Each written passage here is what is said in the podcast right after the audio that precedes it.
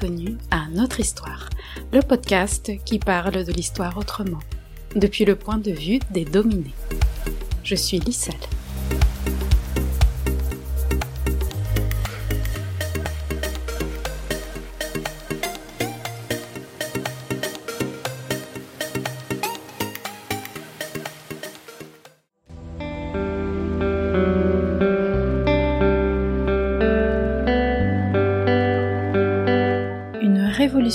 Anticoloniale dans les Andes. La rébellion de Tupac Amaru.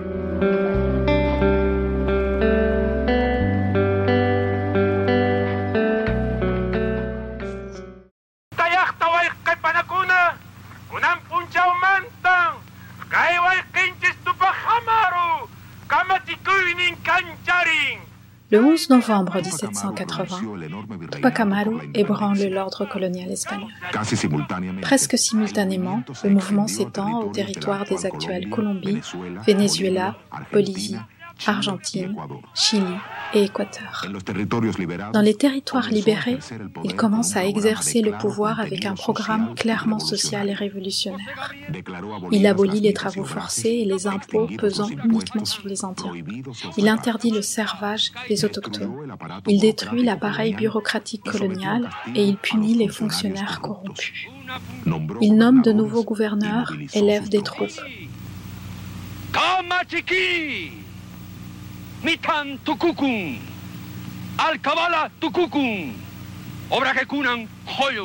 Le 12 novembre 1780, il libère les serfs des fabriques de textiles.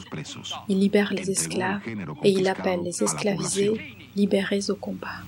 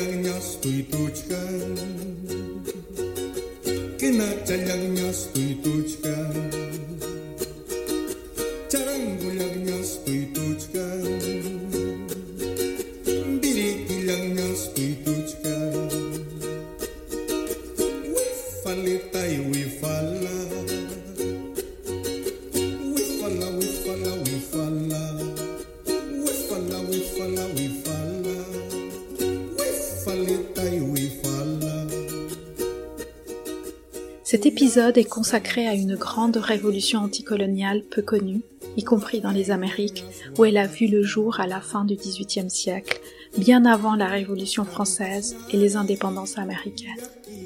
Contrairement à ces dernières, la rébellion andine des années 1780-1782 est une véritable révolution anticoloniale, car elle vise la destruction de l'ordre colonial qui pèse alors en Amérique du Sud. Les révolutionnaires quechua et aymara se lèvent contre les travaux forcés qui pèsent sur eux, contre l'obligation d'acheter des produits inutiles très chers, contre les impôts indigènes, contre l'esclavage et contre l'injustice des fonctionnaires coloniaux. Il ne s'agit pas pour eux de lutter simplement pour obtenir des privilèges, comme le feront les patriotes indépendantistes quelques années plus tard. La leur, c'est une lutte pour la survie et pour l'obtention de droits fondamentaux, à commencer par celui d'être traités comme des êtres humains à part entière. En novembre 1780 donc, un vent de révolte souffle dans les Andes, dans plusieurs régions du Tawantinsuyu, connu en Occident sous le nom d'Empire des Incas. Des milliers d'autochtones se dressent alors contre l'oppression coloniale des Espagnols. En réalité, leur résistance avait commencé des siècles auparavant, au moment même de la conquête. Mais en cette fin du XVIIIe siècle, elle s'exprime de manière plus organisée et toujours dans la continuité des mouvements antérieurs. Car pour extraordinaire qu'elle puisse paraître, la révolution andine des années 1780 a des racines séculaires remontant à l'époque des Incas. En peu de temps, une armée composée de plusieurs milliers d'autochtones, noirs et métis, s'organise et secoue l'ordre colonial espagnol. le soulèvement sème la panique chez les colons qui resteront marqués par le traumatisme de la révolution andine. En ce sens, elle est comparable à celle des Noirs d'Haïti, à laquelle notre histoire a consacré les épisodes 21 et 45.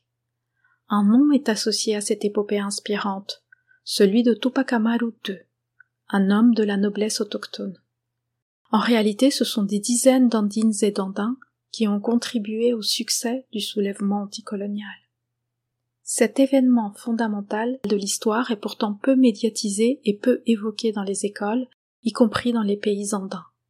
C'est la raison pour laquelle notre histoire lui consacre cet épisode, ponctué de musique andine, ainsi que des extraits du film du cinéaste péruvien Federico García Hurtado, intitulé Tupac Amaru, le dernier Inca, et qui a été diffusé pour la première fois en 1984.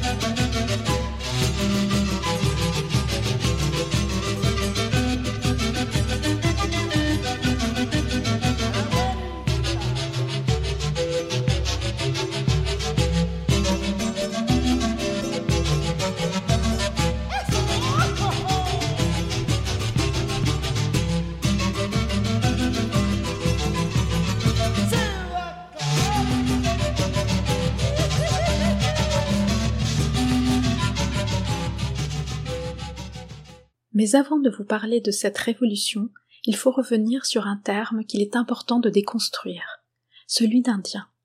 Ce mot, dont l'emploi a été normalisé par plus de cinq siècles de colonialité, n'a de sens ni biologique ni culturel. Il est au contraire le produit de l'histoire coloniale. La veille de l'arrivée de Christophe Colomb dans la Caraïbe, il n'y avait pas d'Indiens.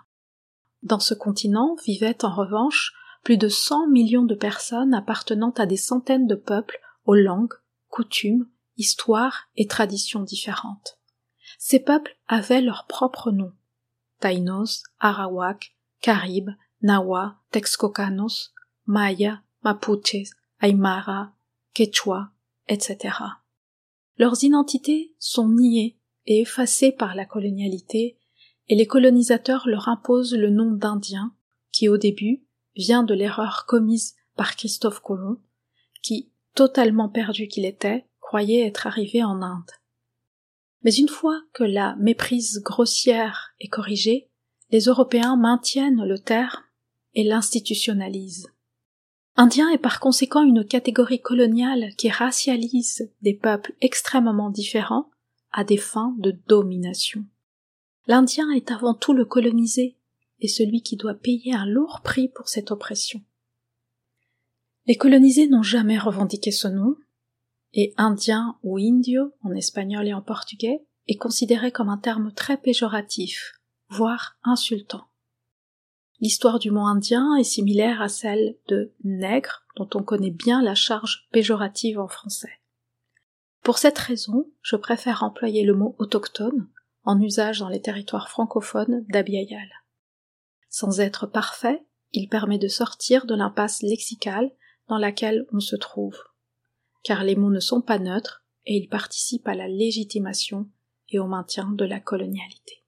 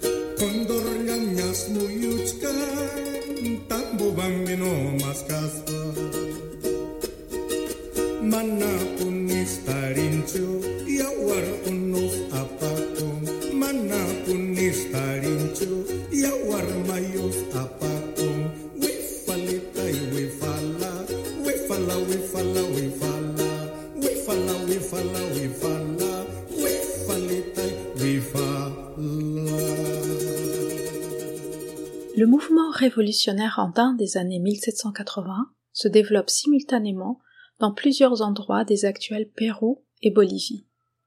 Mais avant de nous plonger dans le détail de ces révoltes anticoloniales, il faut situer le contexte dans lequel elles se développent. Géographiquement, elles se situent au cœur du Tawantinsuyu, appelé Empire des Incas par les Européens. Le Tawantinsuyu était un territoire cinq fois plus grand que la France hexagonale et qui s'étendait sur des terres appartenant aujourd'hui à la Colombie, l'Équateur, le Pérou, le Chili, la Bolivie et l'Argentine. Il était formé de différents peuples que les Quechua avaient conquis et intégrés à leur territoire depuis 1438. La récente constitution de cet ensemble le rendait précaire, et les Espagnols vont exploiter cette vulnérabilité un siècle plus tard, lors de l'invasion et la conquête du Tawantinsuyu. En effet, après la conquête de la Caraïbe par Christophe Colomb, les Espagnols s'immiscent dans le continent pour s'emparer des richesses d'Abiayal. Les colonisateurs, à la tête desquels se trouve Francisco Pizarro, arrivent dans le nord du Pérou en 1528. Durant près de quatre ans, ils tâtent le terrain et peaufinent leur stratégie de conquête. Ils apprennent que le Tawantinsuyu est loin de constituer un ensemble uni. Deux souverains, Huáscar et Atahualpa, se disputent le pouvoir. L'autorité des Incas est donc mise en question, et certains peuples de récente annexion profitent de l'arrivée des Espagnols pour se libérer. Les Européens attisent les divisions internes et créent un climat politique très instable. Alors qu'Atahualpa se dirige à Cusco pour être couronné comme nouvel Inca, il reçoit un message de Francisco Pizarro qui l'invite à un entretien. En réalité, il s'agit d'un guet-apens. Atahualpa est fait prisonnier et malgré le paiement d'une rançon composée d'une énorme quantité de trésors, il est jugé et déclaré coupable d'idolâtrie, d'hérésie, de régicide, de fratricide, de polygamie et d'inceste. L'Inca est condamné au bûcher, mais après son baptême, sa peine est transformée en étranglement.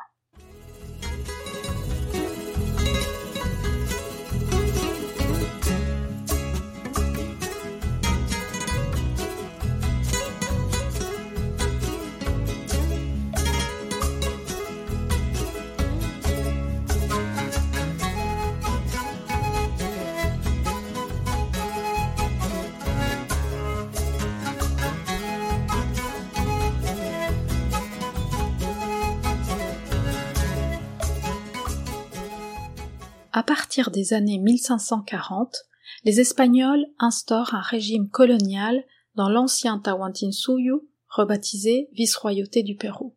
Les colons installent une institution inspirée de la seigneurie européenne qu'ils appellent encomienda. L'encomienda est une récompense attribuée aux colonisateurs par la couronne espagnole sous la forme de terres et des autochtones qui y habitent. Le système de l'encomienda existait en Espagne depuis l'époque de la Reconquête. Les souverains chrétiens donnaient des terres à des combattants pour les récompenser et en même temps assurer le contrôle du territoire pris aux musulmans.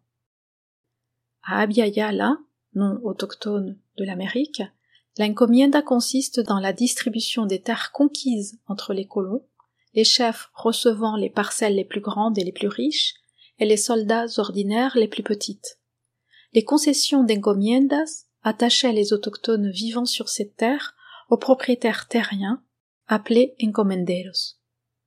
Ces derniers en profitaient pour les faire travailler pour eux.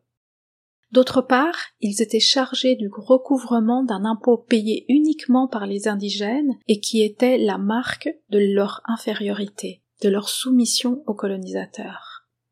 Pendant toute la période coloniale, les autochtones ont été en effet soumis, pour le simple fait d'être natifs et natifs d'Abiayala, à payer un tribut aux Espagnols. Ils devaient également fournir du travail gratuit, connu sous le nom quechua de Mita. La Mita était un système de travail collectif pour la communauté que les Incas avaient imposé dans le Tawantinsuyu.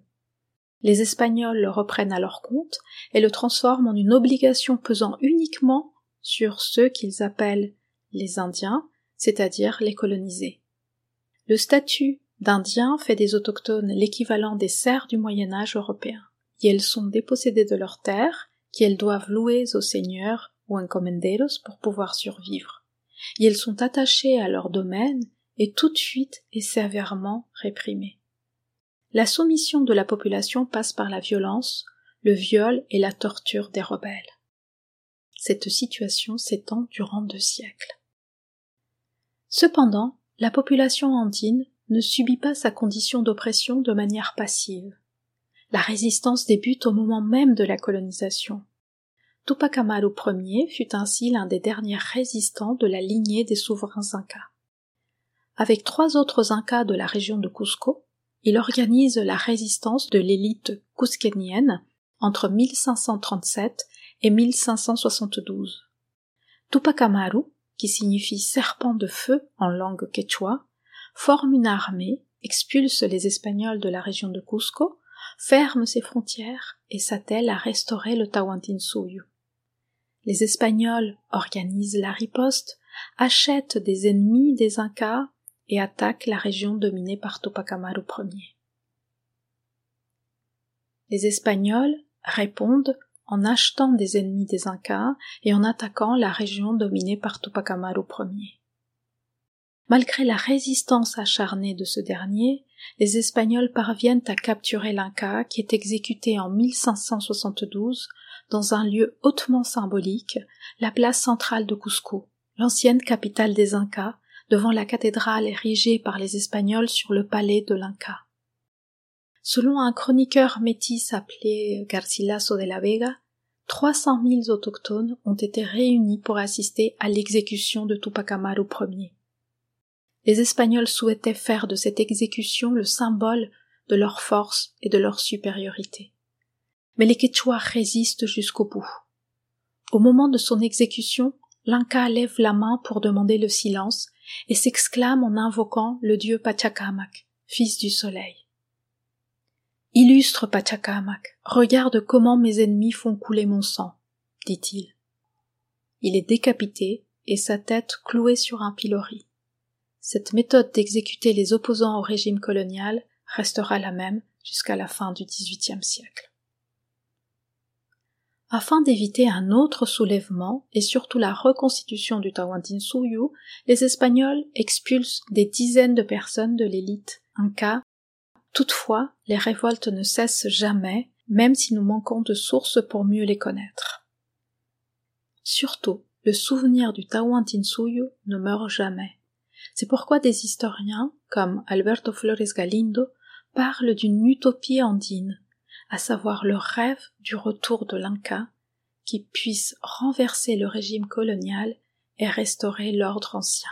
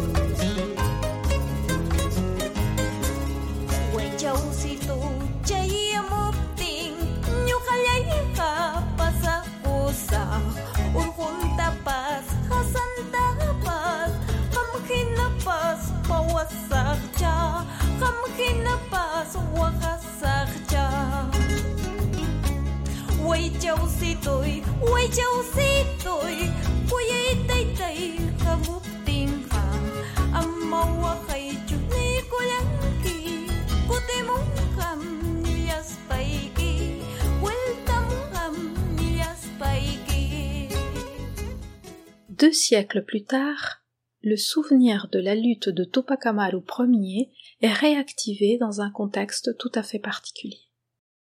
Dans les dernières décennies du XVIIIe siècle, la population andine commence à peine à se remettre du génocide du XVIe siècle ayant exterminé 70 à 80% de la population.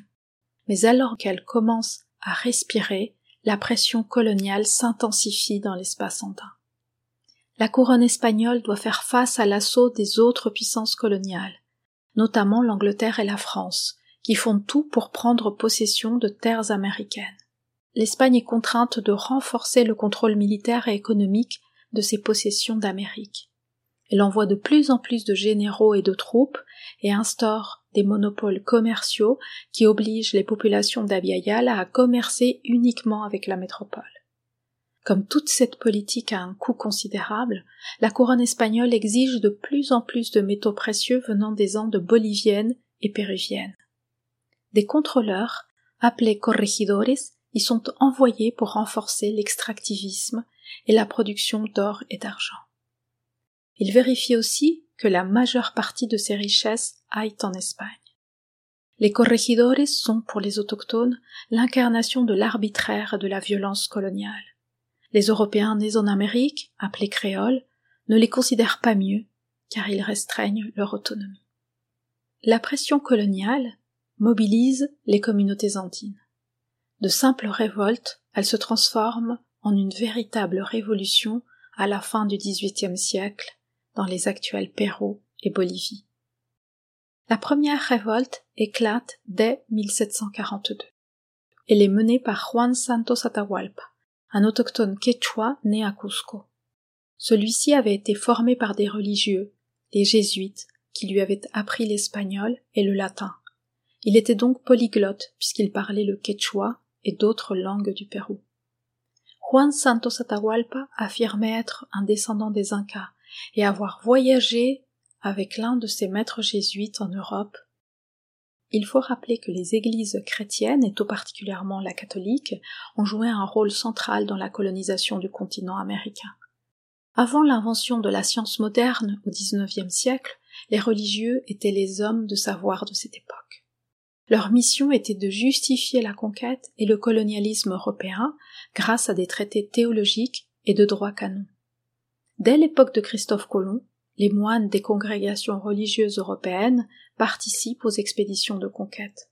Ce sont eux qui valident les peines infligées aux natifs et natifs d'Abiayal, en arguant qu'ils étaient idolâtres et vicieux. Les congrégations religieuses européennes se sont d'ailleurs fortement enrichies grâce à l'invasion et à la conquête des territoires américains. L'Église catholique n'aurait pas pu devenir aussi puissante durant l'époque moderne sans les richesses d'Abiayal qui lui ont servi à décorer fastueusement leurs édifices et à obtenir d'immenses quantités de terres volées aux autochtones. L'un des ordres religieux les plus actifs dans ce domaine est la Compagnie de Jésus, aux congrégations des Jésuites. Elle est fondée en 1539 et, très vite, elle se spécialise dans les missions hors Europe. Dès 1541, l'un des fondateurs de l'ordre, Francisco Javier, part vers l'Asie et fait une halte au Mozambique. Les jésuites arrivent au Brésil en 1549, au Pérou en 1567 et au Mexique en 1572. En 1582, ils sont en Chine. En accord avec les puissances coloniales, les jésuites établissent ce qu'ils appellent des réductions, qui sont des territoires dans lesquels ils imposent leur domination sur les autochtones. Une réduction est un espace géographique plus ou moins grand qui enferme des autochtones de différents peuples capturés et contraints à y séjourner de force. Et elles sont obligées de travailler pour les jésuites qui se donne pour mission de les christianiser ou évangéliser, comme on le dit à cette époque. Cela veut dire anéantir les cultures indigènes, leurs langues, leurs coutumes et leur spiritualité. Les missionnaires obligent les autochtones à adopter des habits qu'ils considèrent plus adaptés à eux. Ils leur imposent le castillan comme langue de communication et bien sûr le catholicisme. Ils leur apprennent à haïr leur culture aussi. C'est pourquoi on peut parler de génocide culturel ou épistémicide. Vers 1640, les jésuites ont 152 missions qui enferment 500 000 autochtones. Au Pérou, les jésuites parviennent à s'accaparer des territoires immenses de plusieurs milliers d'hectares. La plus grande mission du Pérou, la province de Maynas, comptait près de 74 000 kilomètres carrés, l'équivalent de la région française de l'Occitanie. L'ordre des jésuites est tellement puissant au milieu du XVIIIe siècle que les puissances coloniales elles-mêmes poussent le pape Clément XIV à supprimer l'ordre en 1773.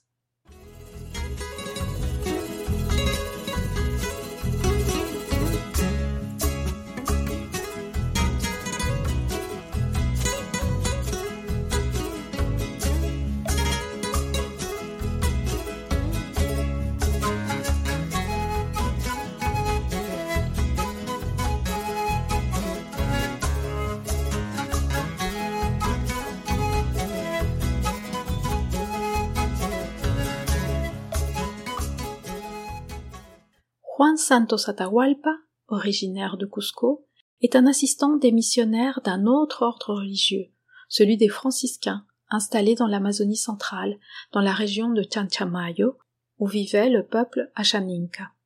Juan Santos est témoin de la violence coloniale et des mêmes méthodes employées depuis le XVe siècle contre les autochtones. Il se donne alors pour objectif de restaurer le Tawantinsuyu et de libérer les Amazoniennes et Amazoniens. Juan Santos Atahualpa se fait proclamer Inca en arguant être le descendant du dernier Inca Atahualpa.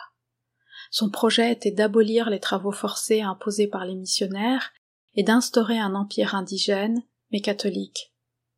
La révolution devait partir de l'Amazonie pour ensuite se propager dans les Andes et enfin sur la côte péruvienne. Juan Santos Atahualpa s'entoure de caciques et d'afro-péruviens pour lancer le mouvement anticolonial. Les peuples amazoniens, Ashaninka, Yanesha et Shipibo, se joignent à la lutte et l'armée d'Atahualpa parvient à rassembler plus de 2000 hommes. Grâce à cette organisation, il réussit à contrôler la région vers 1743. Il exige la reddition des Espagnols qui refusent de se soumettre. Mais peu à peu, la rébellion s'essouffle, car il est difficile pour les autochtones de faire face à la répression espagnole sur le long terme. Juan Santos Atahualpa disparaît mystérieusement, et de ce fait, la révolution s'essouffle.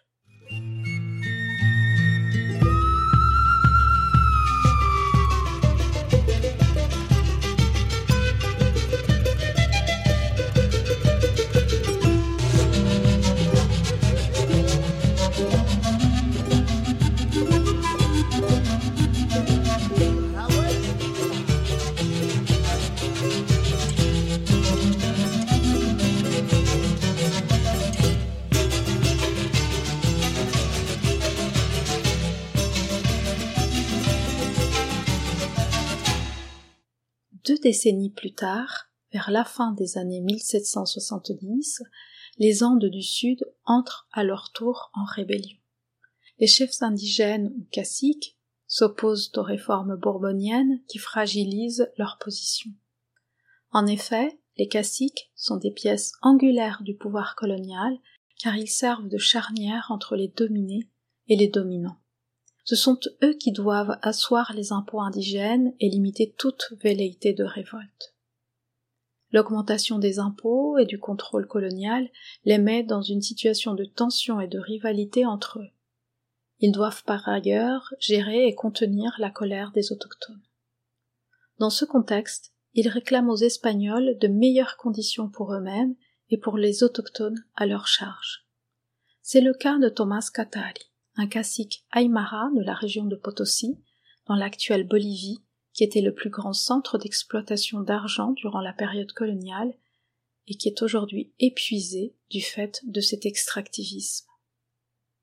En 1778, les caciques de 365 communautés de Potosi élisent Thomas Catari pour rencontrer le nouveau vice-roi espagnol Juan José Bertis. Katari et ses compagnons doivent marcher 2300 kilomètres pour aller à Buenos Aires, où vit le vice-roi, car il était interdit aux Indiens de monter à cheval sous peine de galère, fouet, amende, voire la mort. Le système colonial distingue toujours les colons décolonisés et marque l'infériorité de ces derniers. Une fois à Buenos Aires, Katari expose la situation des autochtones dans ces termes.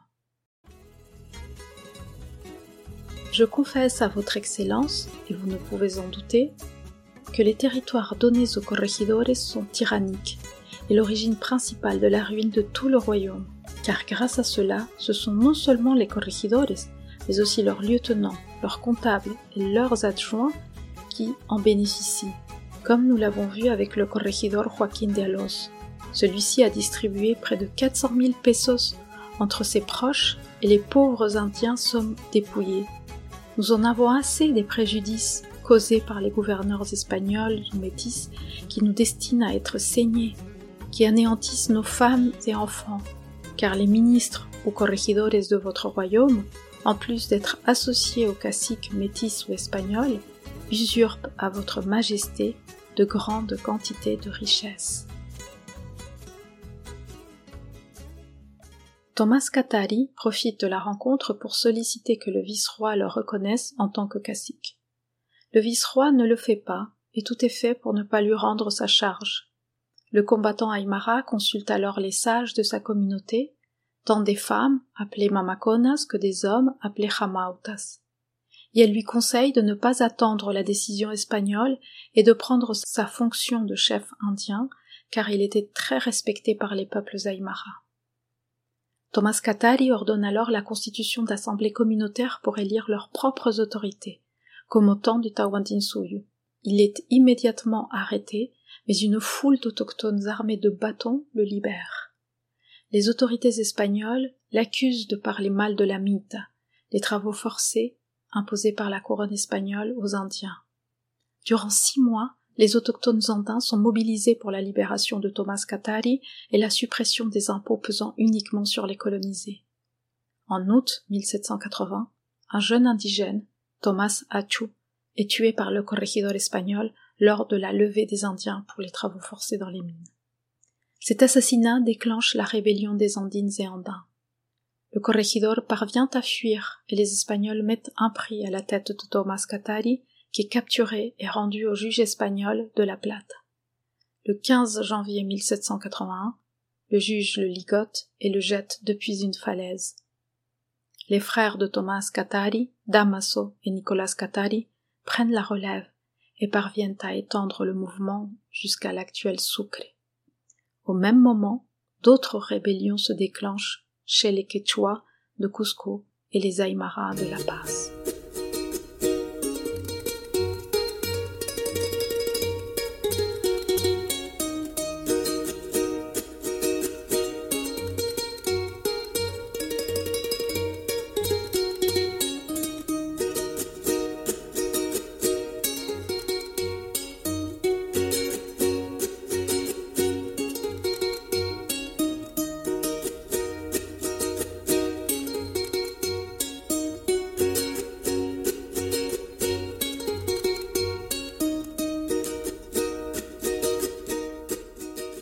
Région de Cusco se produit la révolution la plus connue des insurrections andines de la fin du XVIIIe siècle. Elle est associée au nom de Tupac Amaru II. Bien que des milliers d'hommes et de femmes autochtones et métis, plus de 200 000, aient participé à ce grand mouvement populaire anticolonial. José Gabriel Condorcanqui était un métis né en 1738 à Cusco. Son père était Curaca, c'est-à-dire un chef de plusieurs communautés villageoises appelé Ayu. Le Kuraka avait pour fonction d'organiser les travaux agricoles, de rendre la justice et de diriger les rituels et les cérémonies. José Gabriel Condorcanqui hérite de cette charge. Son statut social lui permit de suivre une formation dans une école réservée uniquement aux caciques et curacas et interdite à tous les autres indigènes. Comme la plupart des collèges de caciques, elle était dirigée par les jésuites. Avec eux, José Gabriel Condorcanqui se familiarise avec la culture espagnole. En plus du quechua, sa langue maternelle, il apprend l'espagnol et le latin. Il s'intéresse aux productions intellectuelles de métis comme les commentaires royaux des Incas de l'Inca Garcilaso de la Vega ou la pièce de théâtre en quechua Ollantay. José Gabriel Condorcanqui semble avoir reçu la fierté de ses origines. Contrairement à d'autres régions du continent où les autochtones furent totalement exterminés, dans les Andes, des millions d'indigènes ont pu résister à la colonialité et au génocide. Celui-ci les avait beaucoup affaiblis, ce qui a facilité la colonisation. Cependant, les structures communautaires et villageoises de l'Aïou étaient particulièrement solides et leur permirent de faire face à la colonisation. José Gabriel Condorcanqui porte en lui la fierté d'être le descendant d'un lignage impérial. Il revendiquait ses origines quechua, notamment inca. Son projet politique était la restauration du Tawantinsuyu, l'empire des Incas. C'est pourquoi il adopte le nom de Tupac Amaru II, en souvenir de son ancêtre Tupac Amaru Ier, le dernier Inca de Cusco évoqué précédemment. Tupac Amaru II entre en rébellion le 4 novembre 1780 en s'attaquant, comme Thomas Catari, à un corregidor, Antonio de Arriaga. Comme je l'ai dit précédemment, le corregidor représente le pouvoir colonial sur les communautés autochtones la charge de corregidor s'achète car elle est rentable. Elle permet, à travers la levée de l'impôt pesant uniquement sur les indigènes, de se faire un bon pactole. Le corregidor est également un personnage très puissant qui n'hésite jamais à exercer la force pour contraindre les Indiens. Ce 4 novembre 1780, Tupac Amaru tend un piège à Arriaga et lui fait signer des lettres qui lui permettent d'obtenir de l'argent, de l'or des armes et des mules grâce auxquelles il lance le mouvement insurrectionnel. Le 10 novembre, il rend officielle la lutte anticoloniale. Il juge et pend publiquement le corregidor Arriaga. C'est un geste courageux qui signe d'une certaine manière son arrêt de mort. Dans la place de Tungasuka, Tupac Amaru rend public son programme, en langue quechua, abolir la mita, les travaux forcés et les corregidores. Pour la première fois depuis la conquête du Tawantinsuyu, le quechua redevient la langue majoritaire à travers laquelle circulent les ordres et les informations importantes. Si certains métis, comme Tupac Amaru et sa femme Micaela Bastidas, ne s'attaquent pas ouvertement au catholicisme, d'autres révolutionnaires n'hésitent pas à s'en prendre au symbole de l'épistémicide et de la colonisation culturelle, à savoir les églises. En cette fin d'année 1780, les Andines et Andins doivent penser que c'est la fin d'un cycle et le retour des Incas. C'est ce qui explique la force du mouvement tupamariste qui faillit ébranler le régime colonial espagnol.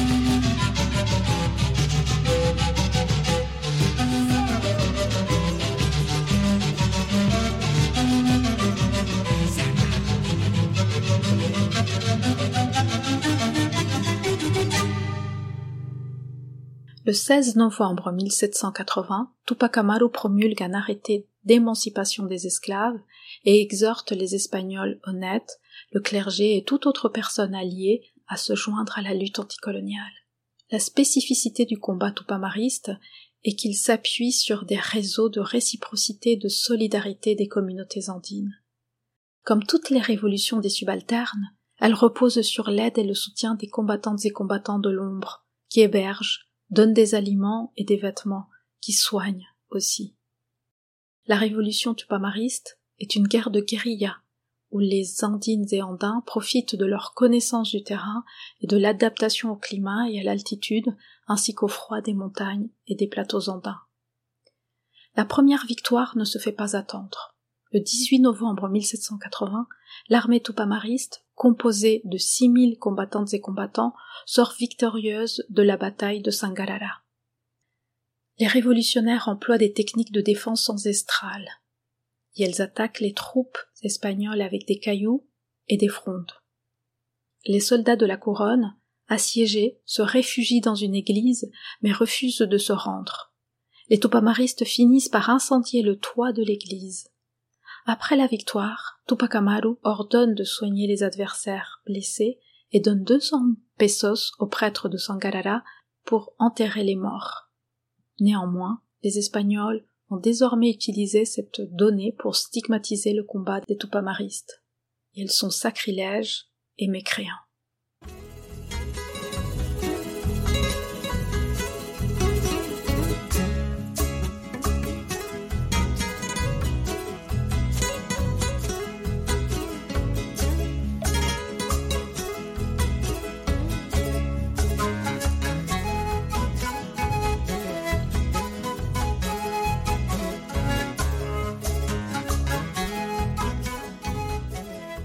L'objectif de Tupac Amaru est de contrôler tout le plateau qui entoure le lac Titicaca et étendre la révolution sur les Andes du Sud.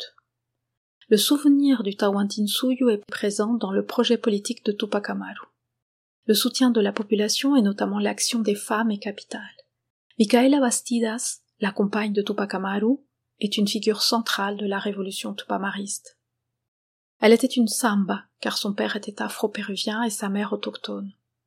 Contrairement à José Gabriel, elle ne reçoit qu'une instruction sommaire. Pourtant, elle fait preuve d'une grande intelligence durant le conflit. En effet, elle se charge de toute la logistique, élément fondamental dans toute guerre. Elle mobilise ses contacts, assure la circulation des informations, réunit les armes et les provisions pour les combattantes et combattants du front. Le binôme Bastidas-Condorcanqui fonctionne très efficacement en assurant l'avancée des troupes grâce à la maîtrise de la logistique à l'arrière. Sans Micaela Bastidas, l'action de Tupac Amaru n'aurait jamais été aussi percutante. Les nouvelles du soulèvement tupamariste arrivent à Lima, où les colons organisent la contre-offensive. Le vice-roi convoque une réunion d'urgence avec le général en chef de l'armée, le visiteur général et les membres de la Cour suprême il décide de l'envoi d'une force constituée de centaines d'hommes et d'un arsenal militaire très important. La guerre dure des mois et les Tupamaristes résistent aux assauts des troupes espagnoles. En février 1781, le visiteur général Antonio de Areche entre à Cusco à la tête d'une armée de plus de dix-sept mille hommes.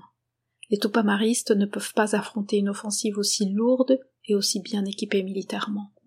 Les Espagnols multiplient les fronts d'attaque, ce qui épuise Tupac Amaru, qui doit se réfugier dans une petite localité andine. Là, il est trahi et rendu aux autorités espagnoles. Le 18 mai 1781, Tupac Amaru est assassiné dans un acte public destiné à montrer au peuple de Cusco la défaite du leader révolutionnaire. Extrait de la sentence prononcée à Cusco par le visiteur José Antonio de Areche contre Tupac Amaru, 15 mai 1781. Nos, José Antonio de Areche, visitador general del reino, por gracia de su majestad, condenar y condeno je condamne José Gabriel Tupac Amaru à ce qu'il soit traîné jusqu'à la place principale et publique de cette ville. Là, il assistera à l'exécution des sentences de sa femme, Micaela Bastidas, ses deux fils, Hipólito et Fernando Tupac Amaru, son oncle Francisco Tupac Amaru, son beau-frère Antonio Bastidas. Et certains des principaux capitaines et soutiens de son injuste et perverse cause. Après ces sentences, le bourreau lui coupera la langue et attaché par des cordes solides à chaque extrémité, il sera lié à quatre chevaux pour que chacun tire de son côté et que son corps soit divisé en autant de parts. Il sera ensuite emmené sur une colline appelée Picchu, où il eut l'audace de venir intimider, siéger et demander la reddition de la ville, pour qu'il y soit brûlé un.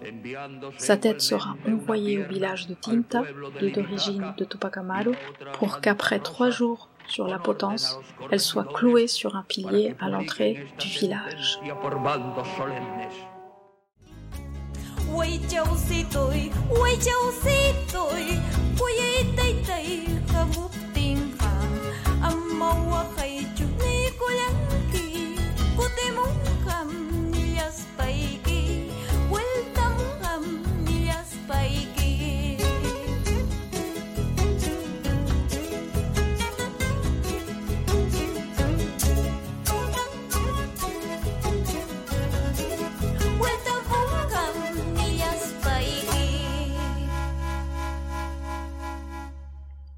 En dépit de ce déchaînement de violence, le gouvernement espagnol ne parvient pas à étouffer la rébellion.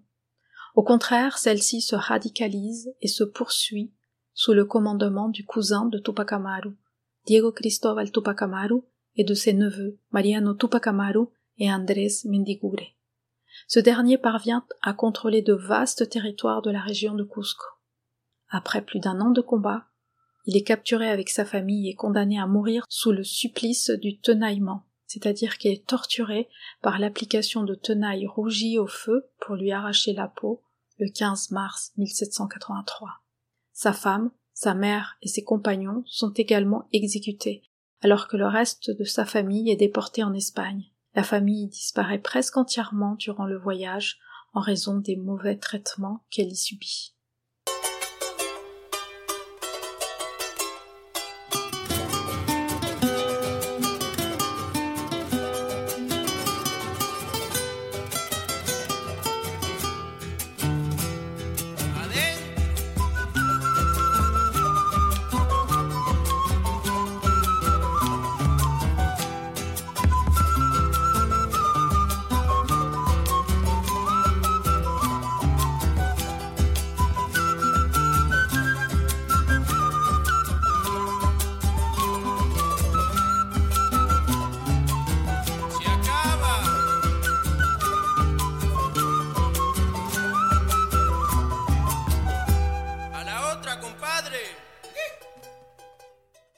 L'est du lac Titicaca, dans l'actuelle Bolivie, une autre révolution avait éclaté parallèlement à celle de Tupac Amaru II. Celle-ci est menée par le peuple Aymara de l'actuelle Bolivie, dont le leader est Julián Apasa, qui prend le nom de Tupac Katari. Contrairement à Tupac Amaru, Tupac Katari n'appartient pas à la noblesse inca. Il est fils d'un mineur, et après la mort de son père, il exerce différents métiers. Il sert tout d'abord en tant qu'acolyte à l'église, puis passe deux ans dans les mines d'Oruro. Il se marie avec une autochtone aymara, Bartolina Sissa, qui était une femme aguerrie et qui savait manier la fronde et le fusil à la perfection. Elle savait aussi très bien monter à cheval, et elle était très intelligente. C'est tout naturellement qu'elle deviendra une chef durant la Révolution et qu'elle occupera d'importantes fonctions de commandement. Elle est même proclamée vice-reine par les autochtones qui lui reconnaissent d'excellentes qualités de leaduse. La sœur cadette de Tupac Katari, Gregoria Apasa, fait également partie du mouvement anticolonial.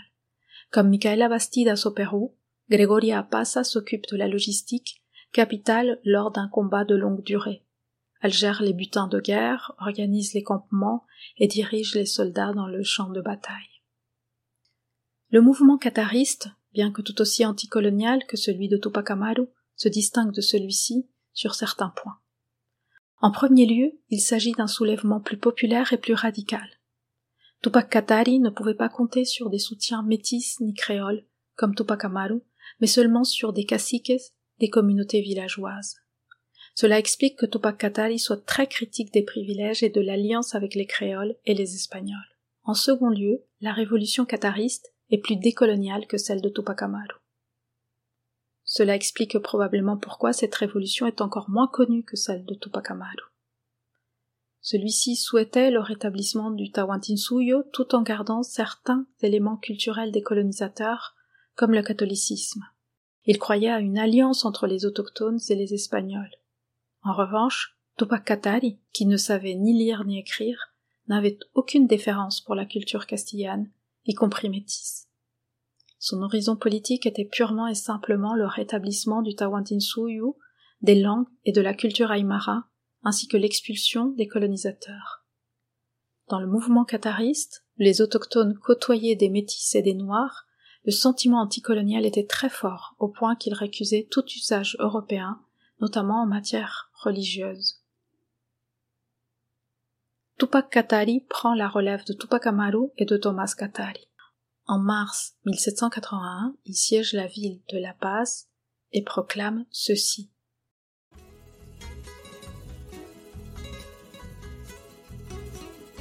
Le souverain inca des Aymara ordonne que tous les corregidores, leurs ministres, leurs caciques, leurs précepteurs et autres adjoints soient égorgés.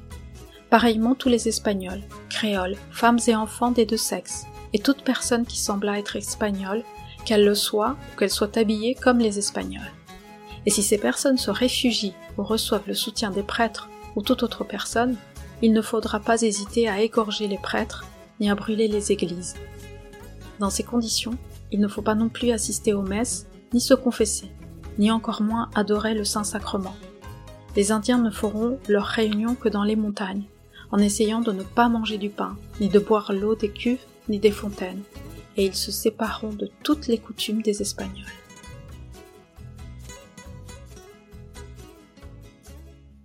Tupac Katari forme une armée composée de 40 000 soldats et soldats et parvient à siéger par deux fois la ville de La Paz. L'insurrection s'étend sur plusieurs mois jusqu'à la fin de l'année 1781. Malgré les tentatives d'alliance entre les Quechua tupamaristes et Aymara qataristes, l'union des deux peuples est fragile et la division est attisée par les Espagnols. Ces derniers déploient de milliers de soldats pour contrer la rébellion andine. La force et la constance de cette répression épuisent considérablement les insurgés andins. À la fin de l'année 1781, les révolutionnaires sont obligés de s'orienter vers la négociation avec les colons, car ils sont à bout de force. La trahison et la capture de Tupac Katari en novembre 1781 leur donnent un coup fatal. Sa sentence est tout aussi cruelle que pour les tupamaristes du Pérou. Je condamne Juliana Pasa, alias Tupac Katari, à la peine de mort. Attaché à un cheval par une corde au cou, il sera traîné le long des rues sous la voix d'un crieur qui proclame ses délits dans la place de ce sanctuaire. La troupe pointera les armes de Sa Majesté et les Indiens de la province seront convoqués. Avant l'exécution, on leur dira à quel point ce sera agréable pour Dieu et le roi de rendre la justice pour leur bénéfice et leur paix. Attaché à des cordes robustes, il sera démembré par quatre chevaux jusqu'à ce qu'il meure naturellement. Ensuite, sa tête sera transférée à la ville de La Paz pour qu'elle soit fixée sur la potence de la place centrale. Comme dans le cas de la révolution tupamariste, le mouvement qatariste aymara est cruellement réprimé par les colons espagnols. Néanmoins, cela n'étouffe pas la rébellion, elle l'étend et la radicalise. Un membre de la famille de Tupac Katari, Damaso Katari, s'attaque à des mineurs et des Espagnols de Chayanta dans l'actuelle Bolivie et tente, avec des milliers d'Aymara, de siéger à nouveau la ville de La Paz.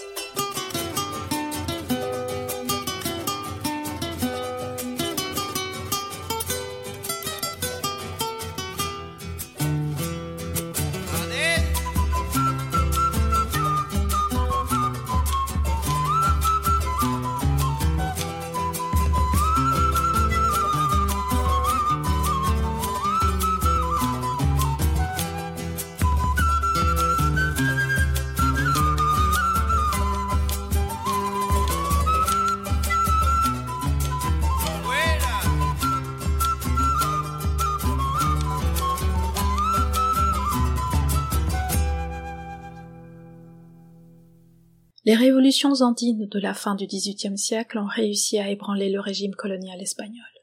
La puissance coloniale doit mobiliser des dizaines de milliers de soldats, y compris des Quechua et des Aymara achetés ou enrôlés de force, pour les combattre et les étouffer. Si les rébellions tupamaristes et cataristes sont victorieuses dans un premier temps et reçoivent un très large soutien de la population, elles ne peuvent pas se maintenir sur le long terme dans un régime colonial qui détient tout le pouvoir et qui devient de plus en plus répressif. Au début de 1782, les combattants andins sont à bout de force, ce qui les pousse à se replier et à entamer les négociations. Il n'en demeure pas moins que les révolutions andines constituent un traumatisme pour les Espagnols et les Créoles. Cette première grande révolution décoloniale, qui sera suivie par celle de Saint-Domingue une décennie plus tard, instaure dans les Andes ce que les historiennes et historiens appellent la grande peur. La réponse à cette peur la militarisation et un contrôle plus serré de la région de Cusco, comme le propose un député espagnol en juillet 1781. Cusco principalement, mais également les villes d'Arequipa, Potosí, La Paz et Chuquisaca, ont besoin à l'avenir, comme elles en ont toujours eu besoin en réalité, d'une garnison respectable et féconde qui puisse être mobilisée lors des mouvements que produisent fréquemment et continueront de le faire les anciennes causes qui ont produit l'effet présent. Il faut que cette armée opprime et dissuade et qu'elle serve à établir les droits justes, le développement du royaume, les lois et les dispositions pour obtenir l'obéissance, imposer la langue castillane et les bonnes coutumes au naturel. Il ne fait aucun doute que les naturels ne peuvent pas faire partie de ce corps militaire. Nous avons vu qu'avec seulement 80 fusils que Tupac Amaru prit au feu corregidor de Tinta et qu'il distribua à ses métis les moins incultes, qu'il nous détruisit à Sangarara, nous donna du fil à retordre à Pocacasa et à Pichu, que se passerait-il si ces gens apprenaient la façon de nettoyer, de conserver et de manier le fusil, caché dans les cordillères inaccessibles dont nous n'avons pas pu jusqu'ici les déloger, alors même qu'ils n'ont pour arme qu'un bâton et une fronde Quelle terreur ne sèmerait-il pas avec le fracas de la poudre? Discours d'un député espagnol de Cusco devant le gouvernement colonial. 27 juillet 1781. Mais dans les Andes, chez les peuples originaires, la révolution n'a pas totalement échoué.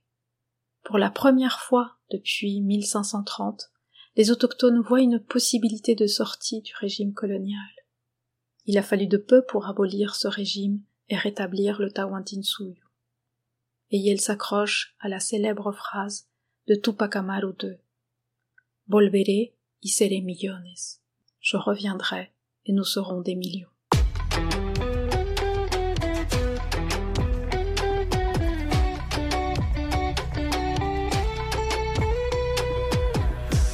haina hainamantaraqmi kuska kuska kachkanikuya wawqipaniikunawanmi kay takita apamuniku karnavalkunapi tusuykamuniku kay punchawkunapi tambornikunata tukyachimuni kaymanta kaymanta tukyachimuni tusuri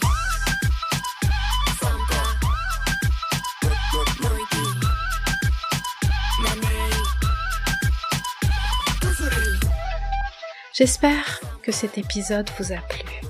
Si tel est le cas, je vous invite à le partager, car le savoir est un outil d'émancipation. Vous trouverez les références citées dans le descriptif de l'épisode. Vous pouvez également me contacter via les pages Facebook et Instagram de notre histoire. À bientôt!